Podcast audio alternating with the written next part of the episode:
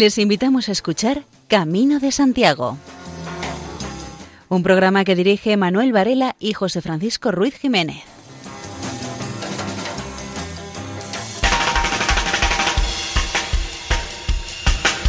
Muy buenas.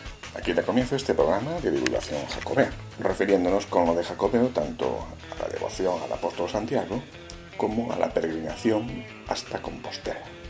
Reciban un saludo de María José López en la locución, José Francisco Ruiz Jiménez en la supervisión, Luis Miguel Gálvez en las cuestiones técnicas y quien les habla, Manuel Antonio Varela.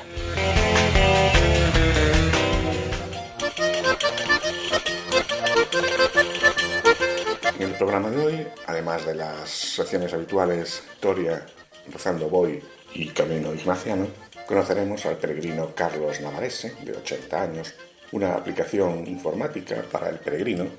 Escucharemos al cardenal Quiroga Palacios y al actual arzobispo compostelano, Monseñor Julián Barrio.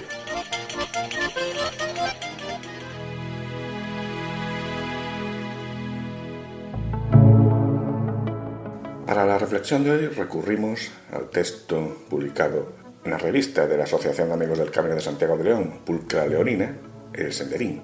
Su autora es Ana Cristina López Viñuela y se titula Reflexiones al hilo de mis pasos, sin miedo al dolor.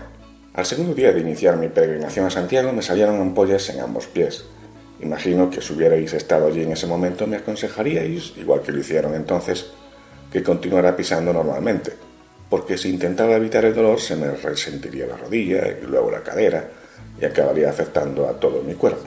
A la mañana siguiente estaba decidida a seguir el consejo, pero pronto flaqueé en mi propósito y de forma semi-inconsciente comencé a apoyar solo el canto del pie, evitando el roce de la planta herida con la bota. Y se cumplió la profecía punto por punto. Las molestias en la rodilla me obligaron a cortar esa etapa y la siguiente, y me hizo falta un bastón para seguir adelante.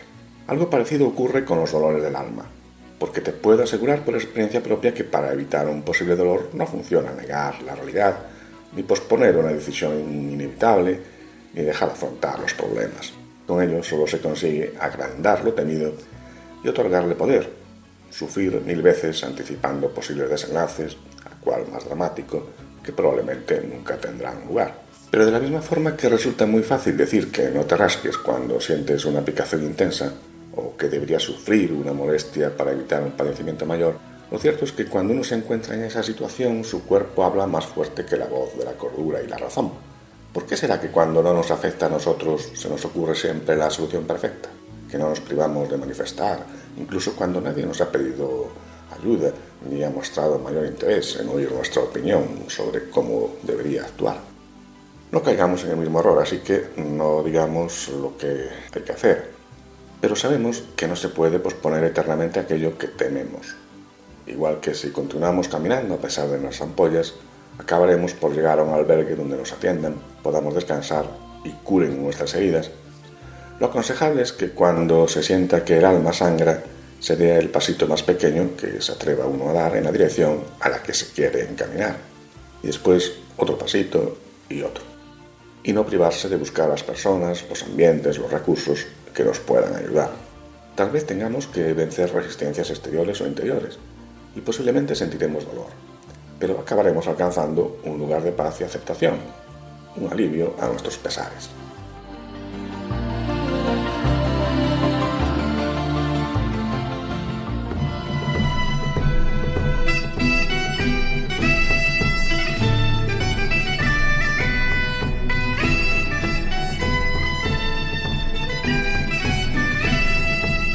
La música que acabamos de escuchar es del grupo irlandés The Chieftains, el tema se titula Obertura Gallega y pertenece al disco Santiago, Peregrinación. En este programa se ha recurrido con cierta frecuencia a la música de este grupo, The Chieftains, lógicamente cuando se hizo un monográfico dedicado a Irlanda, también con ocasión de otro monográfico, en este caso sobre el Códice Calistino, pues el grupo hizo un par de versiones a partir de las notaciones musicales de ese códice medieval. Y en este programa, la mayoría de la música que va a sonar tiene exactamente 50 años. Hace aún más años, 60, nacía la banda irlandesa de Chieftains de la mano de Paddy Moloney. Y en el programa de hoy escuchamos música del grupo fundado por él, pues en este mes falleció Paddy Moloney, que compuso el tema que seguiremos escuchando, otro fragmento, el tema titulado Obertura Gallega del disco Santiago.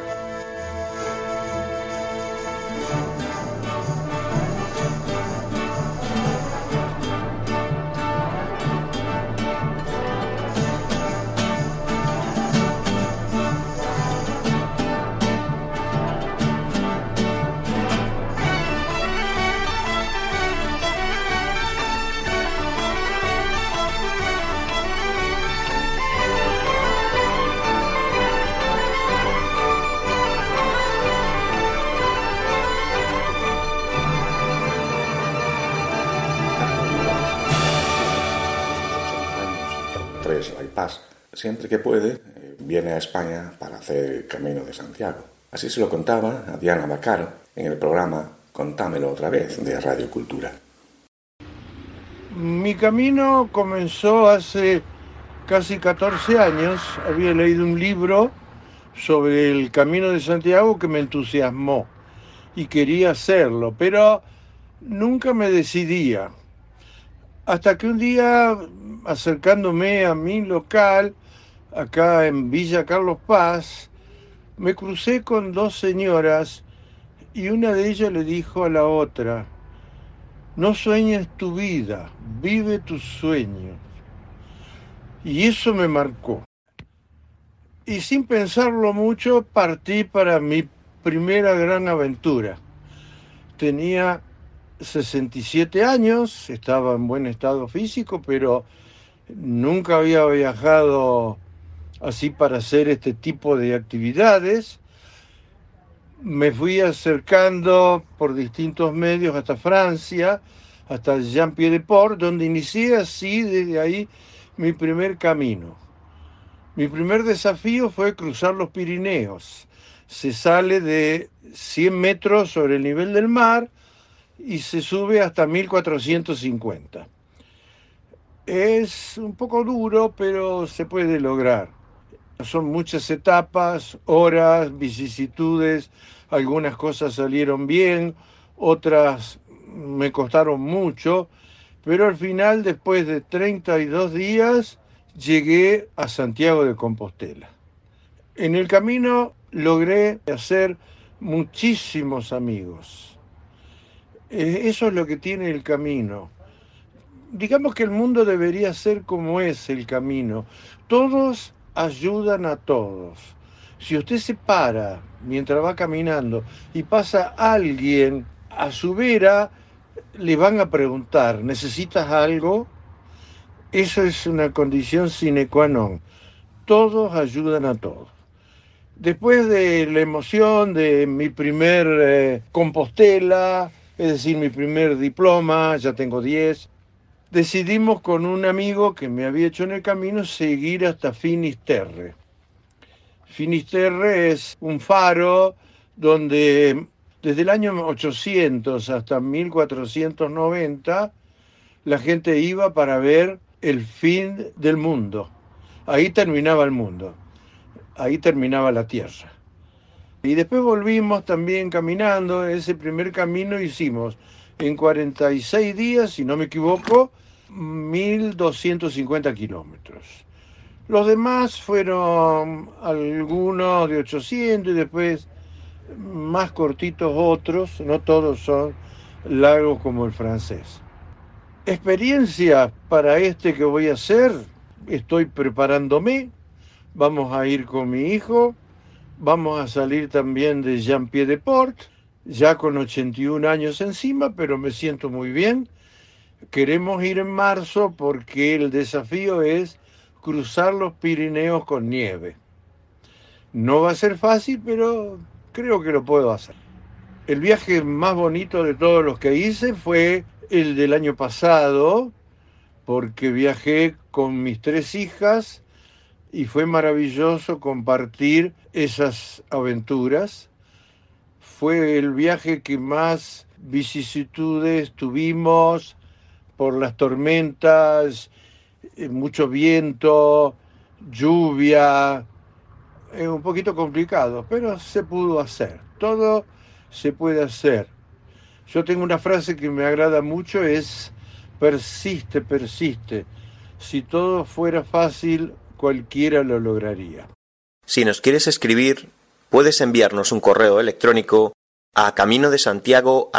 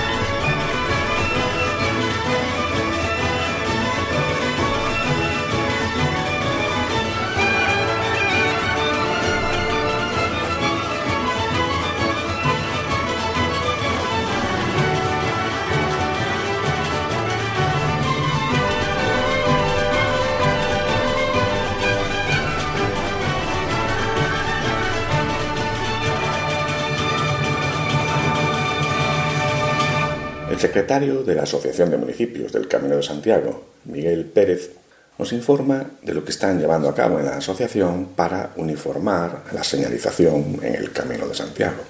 Era necesario empezar por algo tan básico como es una señalización coherente y uniforme en nuestros pueblos y ciudades. Una vieja, demasiado vieja aspiración de los peregrinos que desde hace años ha sido fuertemente reivindicada por asociaciones de amigos del camino tanto españolas como foráneas, como así nos lo hicieron saber en el reciente encuentro que tuvimos ocasión de realizar por parte de la Asociación de Municipios en Carrión de los Condes con asociaciones de peregrinos extranjeros que más número de peregrinos traían al Camino de Santiago. Conscientes de ello, la Asociación de Municipios desde un principio afrontó la necesidad básica de generar un documento que nos ayudase y que ayudase a los propios municipios a esa señalización. Es una señalización que atiende a tres criterios básicos, por así decirlo. Una era que debía adaptarse a la de la Junta de Galicia para todos sus caminos y a las directrices creadas por el Gobierno central mediante la coordinación del Consejo Jacobeo y su aprobación por parte de todas las comunidades autónomas. Entendíamos que una señalización uniforme en todo el camino era fundamental porque así nos lo habían pedido todos los peregrinos. Esta señalización debía tener en cuenta las peculiaridades de nuestros pueblos y ciudades, permitiendo un uso variable según el tipo de calle o vial por el que transcurre el camino, que sea zona urbana, que puede ser una zona moderna, que es una zona rural. Basándonos en todos esos datos y en que atendiese al máximo número de colectivos, promovimos una mayor accesibilidad y un trazado para todos. Es una señalización que mantiene la concha como identificación del Camino de Santiago, la flecha como el anagrama que marca realmente la dirección, el color amarillo del camino. Y dentro de esas señales elegimos algunas que hasta ahora no eran visibles en muchos sitios, como la señal nos marca posibilidades también, por ejemplo, de lugares accesibles para personas con capacidades diferentes. Una vez realizada esta señalización, hemos propuesto también elementos importantes en el camino para lugares como pueblos pequeños que a veces sus calles, su, estructura antigua, adaptada a los tiempos modernos de los vehículos, hacía que fuese difícil para los peregrinos el transitar por ellas. Una de las propuestas que hemos realizado es la de pedir que se reduzca sustancialmente la velocidad en esas calles en las que a veces la acera no permite un eh, tránsito ni siquiera peatonal, pero desde luego no de bicicletas o no de sillas de ruedas y hemos adaptado un modelo económico que pueda permitir a todos los pueblos ponerlos en marcha. Escuchamos nuevamente a Miguel Pérez, que es el secretario de la Asociación de Municipios del Camino de Santiago, asociación que pone a disposición de los peregrinos una aplicación que les ayude en su peregrinar. Hemos creado una aplicación móvil llamada APP Camino que tiene una serie de características que nosotros entendemos importantes a la hora de interpretar el camino. Nuestra asociación es una asociación de municipios, por lo tanto no definimos el camino en etapas, sino que lo definimos en servicios al peregrino. Cada uno puede parar o empezar en la etapa que considere oportuna en función de sus necesidades y de los servicios que tiene. Es además una aplicación que hemos intentado que sea lo más sencilla posible y que tiene un aspecto muy importante también que es la interacción con los peregrinos. Es una aplicación que atiende en tiempo real cualquier incidencia que un peregrino pueda encontrarse en el camino, que nos traslade y nosotros a su vez podemos trasladar o bien a las administraciones o bien al propio peregrino en cuanto a una solución. Contiene, en el caso de los servicios, son servicios fundamentales para el peregrino, como farmacias, consultorios médicos, policía, parada de autobuses, correos, estaciones y albergues. Y después le indicamos si en ese lugar puede además comer, puede dormir en otros lugares que no sean los albergues, pero en cualquier caso siempre se le indica no la cantidad de restaurantes que puede haber, sino el hecho de que tiene restaurantes en ese lugar. Las incidencias es una de las singularidades de la aplicación que permite al peregrino informarnos de cómo está el camino, informarnos de sus problemas, los de los peregrinos, pero también del camino, permite decirnos si una señal no está en el sitio adecuado o se ha estropeado, si el camino en un determinado momento está mal y a nosotros a su vez nos permite ponernos en contacto con los peregrinos de ese mismo entorno y si, por ejemplo, en un lugar hay una incidencia meteorológica de algún tipo importante, pues podemos indicarles que tengan precaución y que tengan cuidado al pasar por ese camino. Otro elemento fundamental de la aplicación es ir al camino. Es tan sencillo como un botón que permite a cualquier peregrino que en un momento dado se haya despistado o bien que haya llegado a una estación de tren o a una estación de autobuses, a partir de la geolocalización nos permite que si utiliza ese botón se le va a indicar directamente dónde está el camino. Otro tipo de añadidos que tiene mayores, pues es que tiene evidentemente recuerdos que puedo compartir. El camino que está haciendo se guarda en una página web privada, de tal manera que en un determinado momento, si el peregrino pierde su teléfono móvil, simplemente con adquirir otro o con coger otro entraría y tiene ahí todos sus recuerdos, tiene lo que está haciendo durante el camino y además un menú general donde le incluimos noticias del camino, notificaciones, eventos descargas y documentos. Esta aplicación es un elemento que va acompañando a la señalización también. Al comienzo del programa habíamos indicado que la música que sonaría cumple 50 años. Es el caso del tema musical que oiremos ahora, Noelia, por Nino Bravo. chica que es igual, pero distinta a las demás. La veo todas las noches por la playa pasear y no sé de dónde viene y no sé a dónde va. Hace tiempo que sueño con ella están ustedes en la sintonía de Radio María. se llama Noelia. Hace tiempo que vivo por ella. Y solo sé que se llama tiempo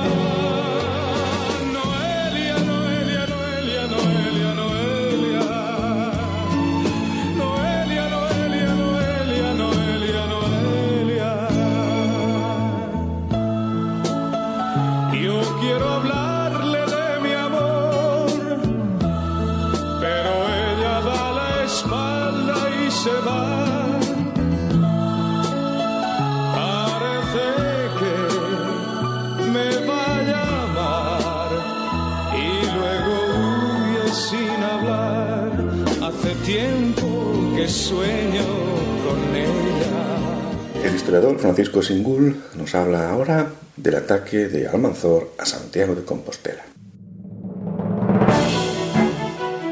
Escuela de Saber.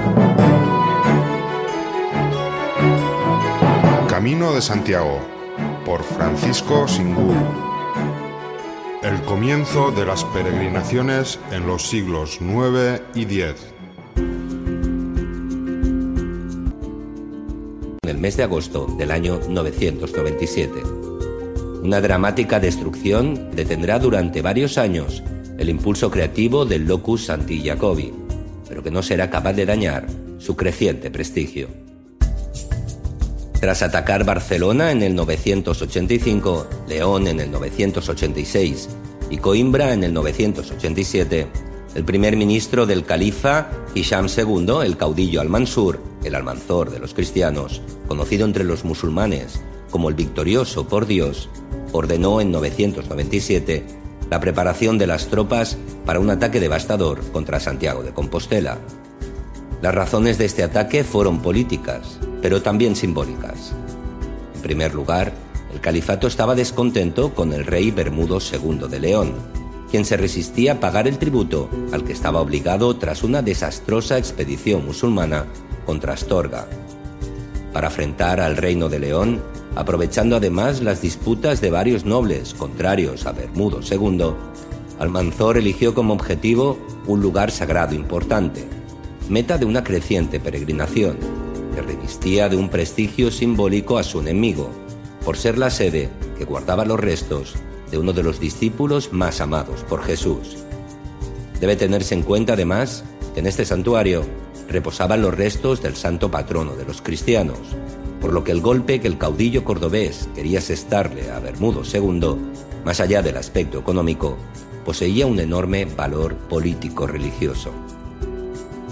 La numerosa expedición musulmana salió de la capital del califato el 3 de julio de 997 la caballería y los carros de provisiones tomaron la calzada romana del norte de Córdoba, siguiendo hacia el noroeste ibérico, mientras el grueso de las tropas de infantería, las armas, vituallas y municiones viajaban por mar, desde Alcácer do Sal, empleando una flota que costeó Portugal hasta llegar a Porto.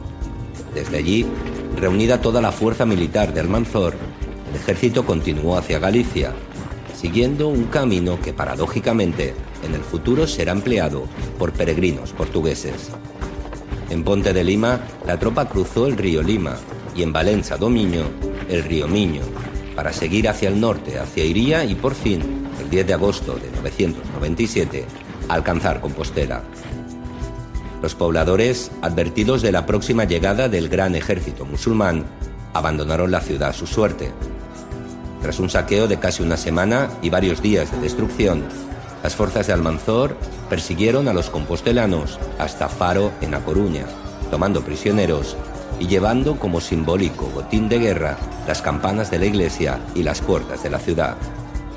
Con las campanas habrían de hacer lámparas para la gran mezquita de Córdoba, mientras que emplearían las maderas de las puertas para hacer parte de los techos de la gran ampliación que Almanzor había ordenado para la principal mezquita del califato. El ataque y saqueo de la ciudad de Santiago significó un gran destrozo en edificios y murallas, en el monasterio de Antaltares, el palacio del obispo y la propia basílica jacobea.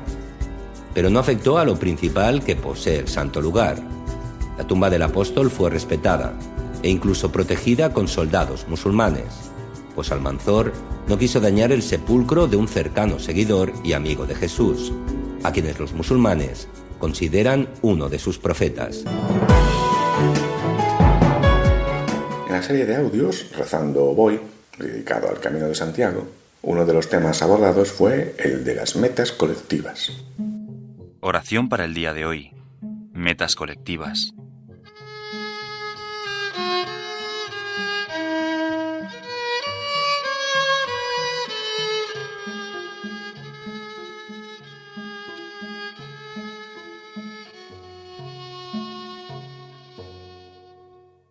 Señor, ya estamos cerca.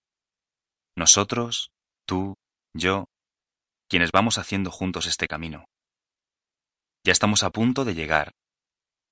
Será el final de este camino, pero el comienzo de algo nuevo. Me hago consciente de que donde quiera que esté, donde quiera que vaya, tú estás conmigo. Por eso te pido hoy, como siempre, que me ayudes a sentir tu presencia, a hacerme consciente de que tú me propones un camino en la vida, un horizonte, un sentido. Lo importante, Señor, es ir contigo. Si solo busco tu reino y tu justicia, ¿qué me puede faltar? ¿Qué me puede faltar? Si solo busco tu reino y tu justicia, ¿qué me puede faltar? ¿Qué me puede faltar?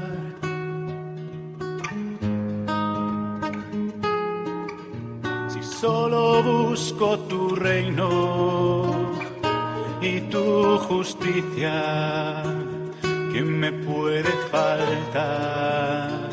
¿Qué me puede faltar? Si solo busco tu reino y tu justicia, ¿qué me puede faltar? ¿Qué me puede faltar?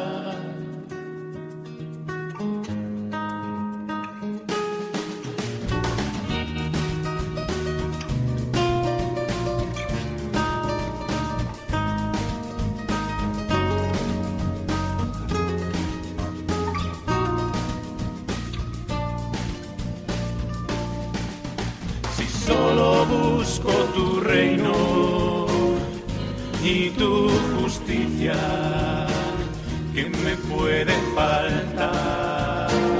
¿Qué me puede faltar? Si solo busco tu reino y tu justicia, ¿qué me puede faltar?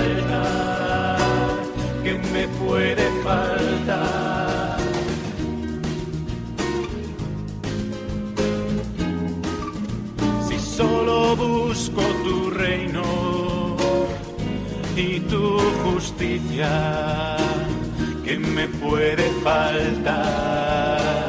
¿Qué me puede faltar?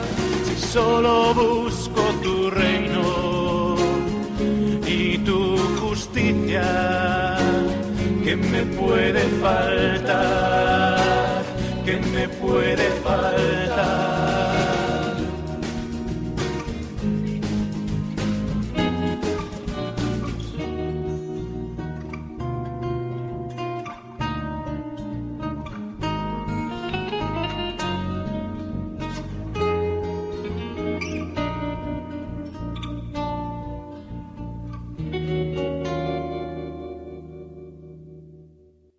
De hoy es de la profecía de Isaías. No ayunéis como ahora, haciendo oír en el cielo vuestras voces. ¿Ese es el ayuno que el Señor desea? ¿El día en que el hombre se mortifica? Mover la cabeza como un junco, acostarse sobre estera y ceniza. ¿A eso lo llamáis ayuno, día agradable al Señor? El ayuno que yo quiero es este. Abrir las prisiones injustas, hacer saltar los cerrojos de los cepos, dejar libres a los oprimidos, romper todos los cepos, compartir tu pan con el hambriento, hospedar a los pobres sin techo, vestir al que ves desnudo, y no despreocuparte de tu hermano. Entonces brillará tu luz como la aurora, tus heridas sanarán rápidamente, tu justicia te abrirá camino, detrás irá la gloria del Señor. Entonces llamarás al Señor, y te responderá, pedirás auxilio y te dirá, aquí estoy. Si destierras de ti los cepos, y el señalar con el dedo, y la maledicencia, si das tu pan al hambriento, y sacias el estómago del indigente, surgirá tu luz en las tinieblas, tu oscuridad se volverá mediodía. El Señor te guiará siempre, en el desierto saciará tu hambre, hará fuertes tus huesos, serás un huerto bien regado, un manantial de aguas cuya vena nunca engaña. Reconstruirás viejas ruinas, levantarás sobre los cimientos de antaño. Te llamarán tapiador de brechas, restaurador de casas en ruinas.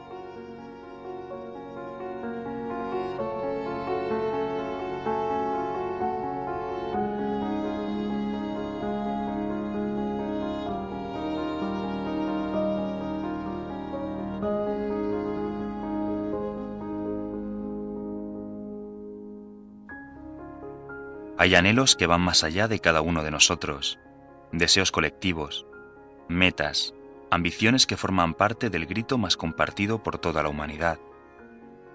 Visiones que parecen plantadas por Dios en nosotros. Visiones de un mundo bueno, en paz, donde no haya dolor, ni llanto, ni violencia. Tal vez estos días, en camino, ha habido momentos en que he podido sentir la armonía, la paz, en un paisaje, en un rato tranquilo, en un momento de silencio. Qué bonito sería un mundo en paz.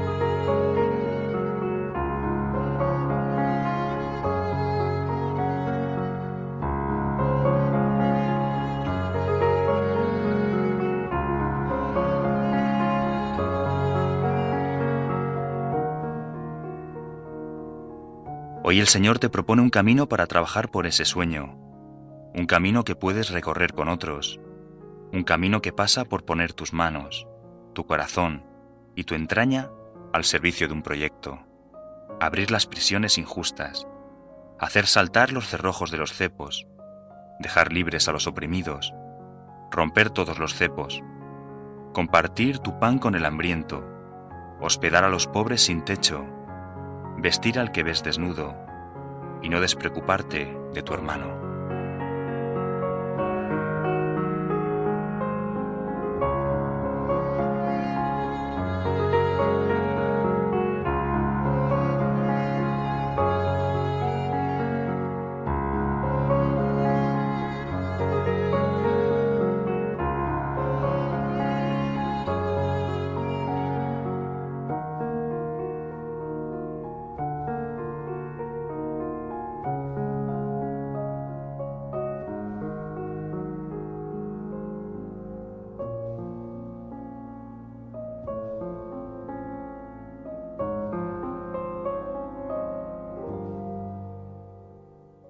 ¿Cuánto nos preocupa a veces cómo nos ven los otros, qué dicen de nosotros, si caemos bien o mal? Y aquí el Señor me propone una forma extraña de romper las murallas.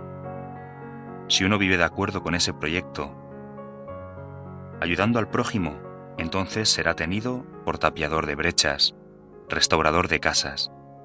¿Qué otras imágenes se te ocurren para hablar de la gente que trabaja desde el amor por el prójimo?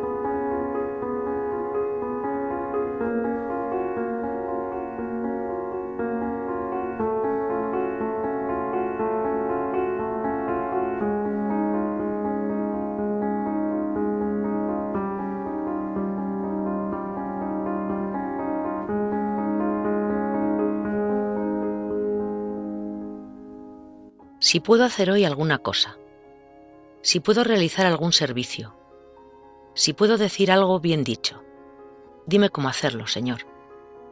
Si puedo arreglar un fallo humano, si puedo dar fuerzas a mi prójimo, si puedo alegrarlo con mi canto, dime cómo hacerlo, Señor. Si puedo ayudar a un desgraciado, si puedo aliviar alguna carga, si puedo irradiar más alegría, dime cómo hacerlo, Señor.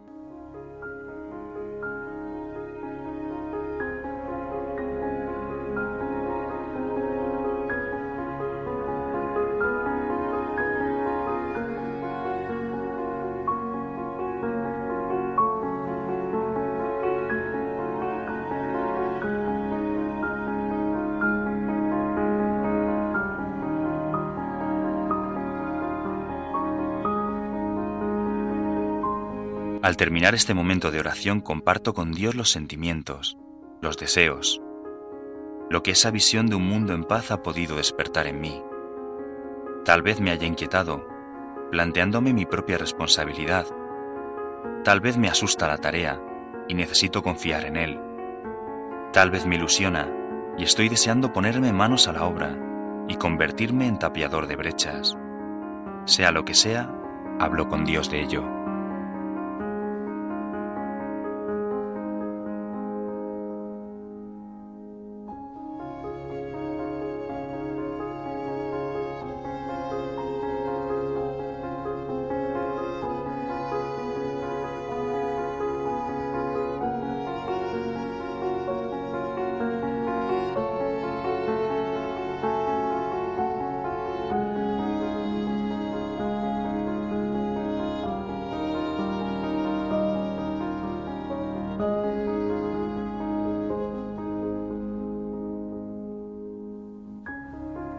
Tomad, Señor, y recibid toda mi libertad, mi memoria, mi entendimiento y toda mi voluntad, todo mi haber y mi poseer.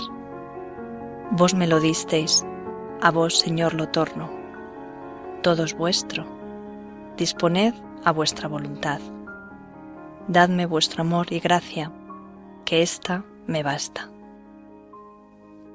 La semana pasada se rendía un homenaje al grupo musical gallego Fugen os Ventos con motivo de los 50 años de su existencia. Y una de las personas que estuvo en sus inicios, impulsando la creación del grupo, fue el sacerdote Jesús Mato, que por cierto también recibió un homenaje hace unas pocas semanas. Pues bien, Jesús Mato es eh, autor del tema cuyo título dio lugar al nombre del grupo, Fuxen os Ventos.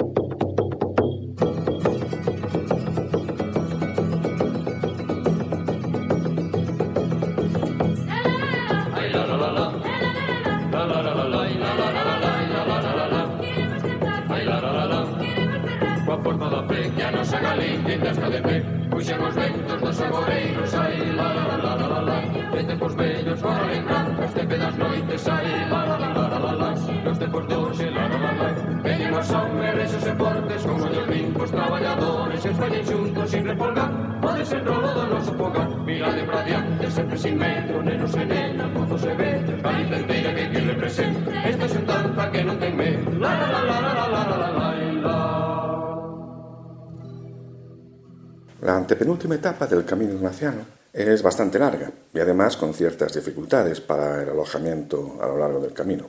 Tras dejar Cervera, la primera población a la que se llega es Vergós, y podemos imaginar que, como tantos otros peregrinos, Ignacio visitaría la pequeña iglesia de San Salvador del siglo XII, que estaba en el Camino Real. A continuación se llega a San Pedro de los Alqueros, con una imagen nada habitual, los aviones a reacción aparcados, digamos, en un campo a la entrada del pueblo. También el detalle de que cada casa tiene su nombre rotulado en azulejos y dibujado en ellos el oficio al que se dedicaba cada casa. Para los peregrinos hacia Santiago, en la siguiente población, Pallerols, se encuentra una hermosa iglesia dedicada a San Jaume, original del siglo XII. De hecho, las conchas jacobeas se observan en diferentes puntos. Es un testimonio más de la tradición jacobea de este camino real. Una bien conocida área de servicio, la antigua carretera nacional, es la que encontramos en La Panadella. Y en Santa María del Camí, una iglesia románica, también del siglo XII, que muy probablemente servía como refugio a peregrinos y viajeros. Y avanzando en esta etapa del camino ignaciano, llegamos a Jorba, con su castillo, derruido pero visible en lo alto, y que es del siglo X. La siguiente población es San Genís, con unos 340 habitantes. Como indica su nombre, la advocación de su iglesia es esa, San Genís. El final de esta etapa número 25 del camino ignaciano es Igualada, ciudad importante en la zona, en la que parece ser que Ignacio compró las ropas de tela recia que pensaba vestir en el futuro. Aquí Ignacio ya tiene decidida la vigilia de oración que le espera en Montserrat. La iglesia de Santa María de Igualada es del siglo XI, aunque la última remodelación es del siglo XVII. Mantenemos el mismo ánimo alegre, porque cada vez más nos unimos a Jesucristo en su misión. No hay nada que pueda detenernos en nuestro camino hacia la libertad y la felicidad eterna. Vivamos la alegría de la resurrección de Cristo. Las canciones, la luz, las flores, el agua, los amigos son bienvenidos. El paso por la localidad de la Igualada nos invita a hacer como Ignacio de Loyola. Compremos ropas nuevas que reflejen el cambio interior que hemos ido experimentando en nuestra peregrinación. Jesús necesita de nuestras manos para acoger a quienes están necesitados de atención, de reconciliación y de vida. Jesús necesita de nuestra voluntad, de nuestros deseos de avanzar, para poder seguir construyendo el reino entre nosotros. Jesús resucitado nos llama a seguirle y a participar con Él en la transformación que ya se ha iniciado en el mundo. En los Evangelios Jesús llama a varias personas explícitamente por su nombre. Contemplando hoy los misterios propuestos, oímos nuestro propio nombre y descubrimos que nuestro interior se remueve. ¿Qué siento yo al ser llamado hoy como lo fue Zaqueo? ¿Qué significa para mí sentirme junto a Jesús? El relato de la transfiguración de Jesús en el monte Tabor es un anuncio de la realidad oculta en nuestra propia humanidad, tantas veces demasiado opaca. La luz está en nosotros, la esencia divina nos habita y es perceptible desde el mismo momento de nuestra concepción. Ciertamente nuestra condición humana resulta un filtro opaco de esa luz divina. A veces nos llegamos a transformar más en agujeros negros que en estrellas de luz el sufrimiento, la injusticia, el absurdo que nos rodea tantas veces hacen que el filtro apague hasta la más pequeña chispa de luz. Pero en Jesús resucitado descubrimos que a pesar de todos los insentidos que hemos de vivir, la luz sigue ardiente en nosotros y esa experiencia nos transfigura. Nada nos podrá separar del amor de Dios. Todo puede ser transfigurado en su amor. Jesús resucitado es la vida de Dios en nosotros. Quien comunica este mensaje con su vida no fallará. ¿Qué es lo que ha de ser transfigurado en nuestra vida? ¿Qué es lo que no deja pasar la luz divina a través de nosotros?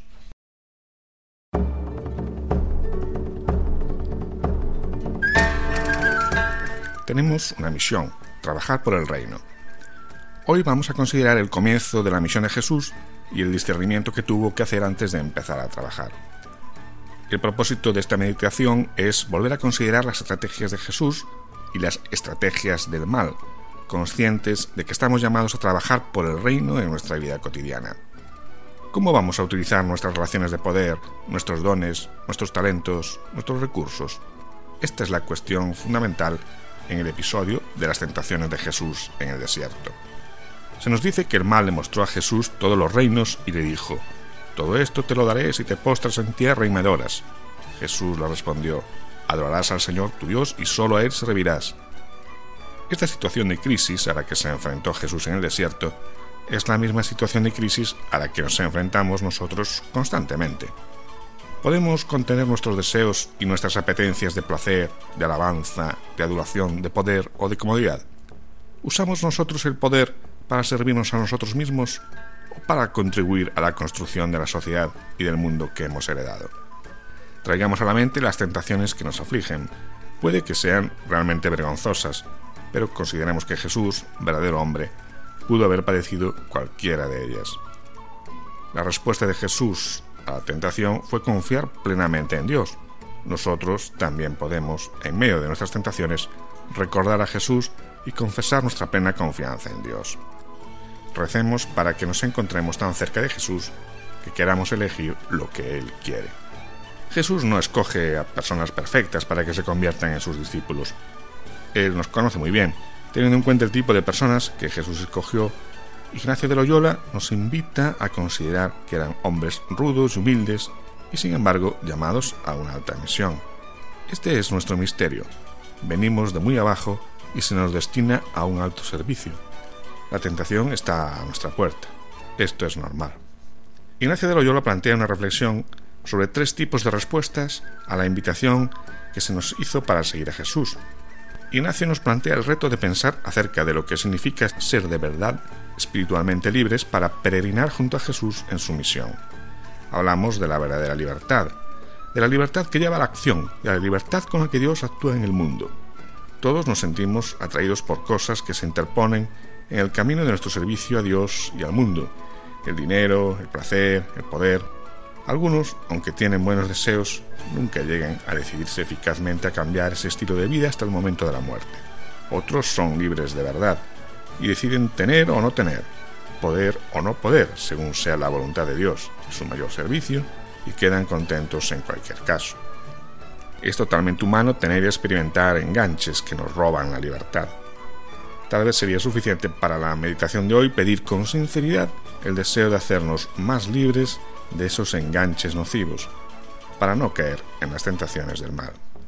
Pedimos la iluminación de Dios.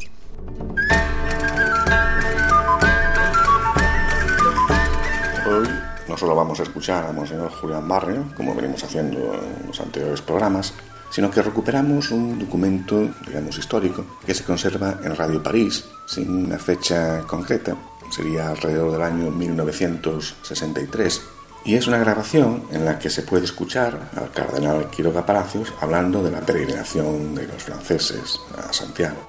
Y después de la intervención del cardenal Quiroga Palacios, sí, escucharemos a Monseñor Julián Barrio hablando de la necesidad de tener en cuenta el bien común. reste, je crois, comme celle de très fidèle à un certain idéal. Et je me suis permis de vous apporter un modeste souvenir. Paris au XVIIIe siècle, qui a beaucoup changé depuis, mais ce sont des images évocatrices d'un certain style de vie euh, qui a tout de même marqué profondément la capitale.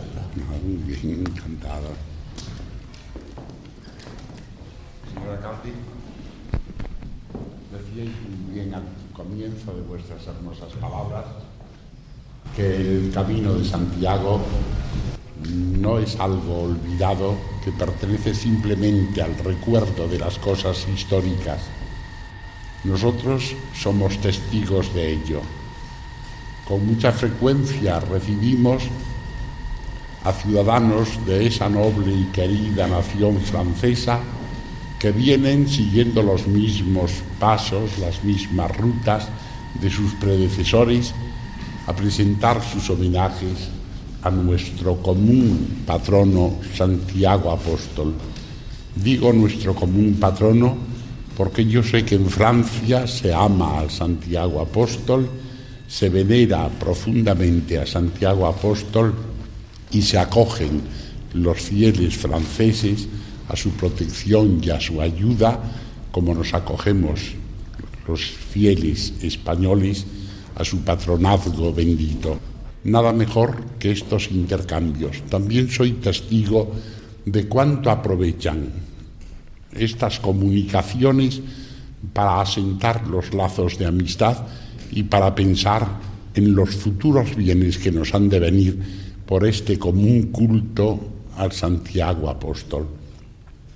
Van a permitirme que haga una alusión al querido conde de la costa Meselier, que es un embajador continuo y constante a este Santiago donde todos santos nos da el gozo de su herencia en todas nuestras conmemoraciones, contribuye a nuestros trabajos y viene siempre con la idea de exponer todo lo que en Francia se hace por revivir, hacer renacer este camino de Santiago tan glorioso. Permítame también que dirija un recuerdo al señor obispo de Lepuy, cuyo representante está entre nosotros, pensando en aquel viaje que yo hice cuando el milenario de Godescalco, en el cual fui rodeado de las más nobles y gratas atenciones. Un saludo al señor obispo, un saludo a la municipalidad que también quiso obsequiarme en aquella coyuntura y la seguridad de que esta visita estrecha los lazos que con Lepuy nos unen y los lazos que nos unen con la dulce y querida Francia. Señor alcalde, muy agradecido por sus palabras, muy agradecido por sus visitas, muy agradecido por este delicioso obsequio al cual corresponderé con mis oraciones al Altísimo por el bienestar de París, de Francia, en concreto de Le Puy, y por el bien de toda la humanidad que puede esperar mucho de este intercambio de espiritualidad que las peregrinaciones proporcionan. Este año santo llama la conciencia de todos aquellos que se sienten discípulos de Jesús, consagrados a la investigación científica, para que en la medida de sus posibilidades orienten sus esfuerzos hacia el bien común, compartiéndolos en base a una verdadera justicia científica. Hoy más que nunca tenemos que hablar de la justicia científica. La vida de millones de personas depende de todo ello.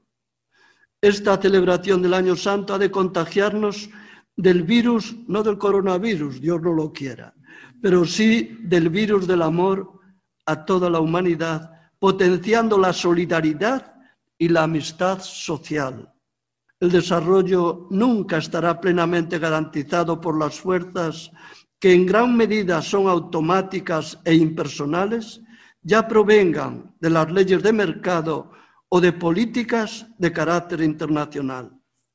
El desarrollo es imposible sin hombres rectos, sin operadores económicos y agentes políticos que sientan fuertemente en su conciencia la llamada al bien común.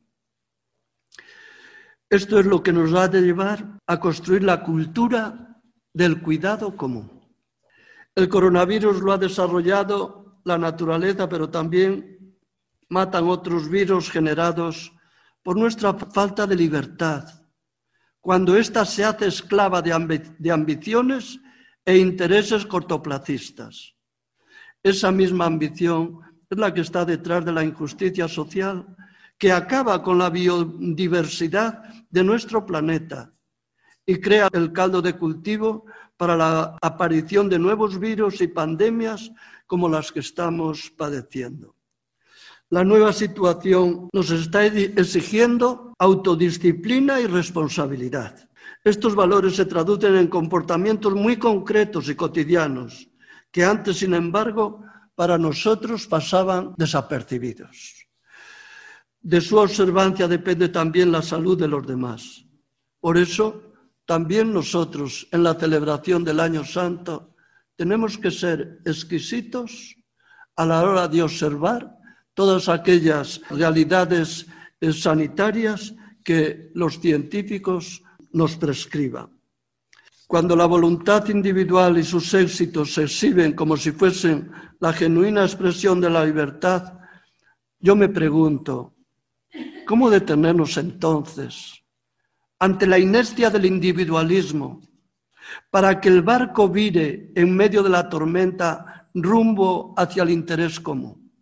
¿Qué tierra acogerá la semilla del cuidado y responsabilidad por los demás si en ella no se han ido cultivando los valores de la justicia social, que es una dimensión de todos los años santos? Ya en el Antiguo Testamento la celebración del Año Santo tenía esta dimensión profundamente social. Y hasta aquí lo que ha dado de sí este programa. Así que no queda más que despedirse hasta dentro de 14 días. Buen camino.